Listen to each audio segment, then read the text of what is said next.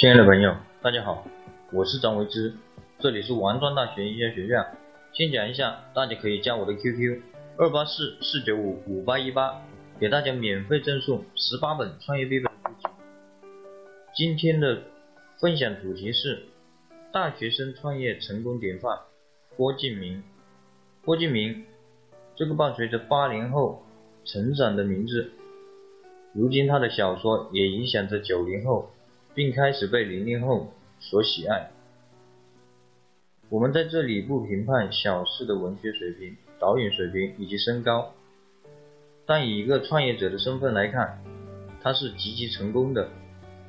郭敬明大学时期便开始创业，虽然他常年霸占着中国作家收入排行榜的榜首，但是他的商业上的成功，甚至让他的作者身份也黯然失色。如果你只是觉得这个弱小的男人只会玩一些小女人喜欢的华而不实的文字，那么你就太小看他了。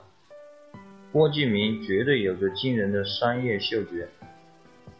郭敬明在大学时便成立了岛工作室，出版了一系列针对自己小说的受众的杂志和期刊，然后成立科爱文化传播有限公司。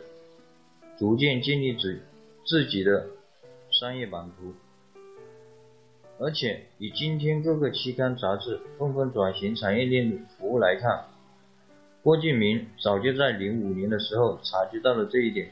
从那时候起，他就为期刊读者提供立体的服务，例如推出音乐小说《迷藏》，推出小说主题写真集，拍摄《梦里花落知多少》偶像剧。在青春读物的基础上，打造了一系列属于自己受众的文化消费产业链，开始深耕产业布局。而今，郭敬明已经用自己的小说《小时代》拍出了一系列的电影，共创造出了几十个亿的票房。有人这么描述郭敬明：其实，中国的年轻人。并没有什么本质的变化。对于大学和社会的幻想，对于爱情和成功的畅想，对于华服美食的渴望，是每一代中学生的必由之路。真正重要的，其实仍是郭敬明本人。他或许是中国这二十年以来唯一一个认真去满足上述需求的作者。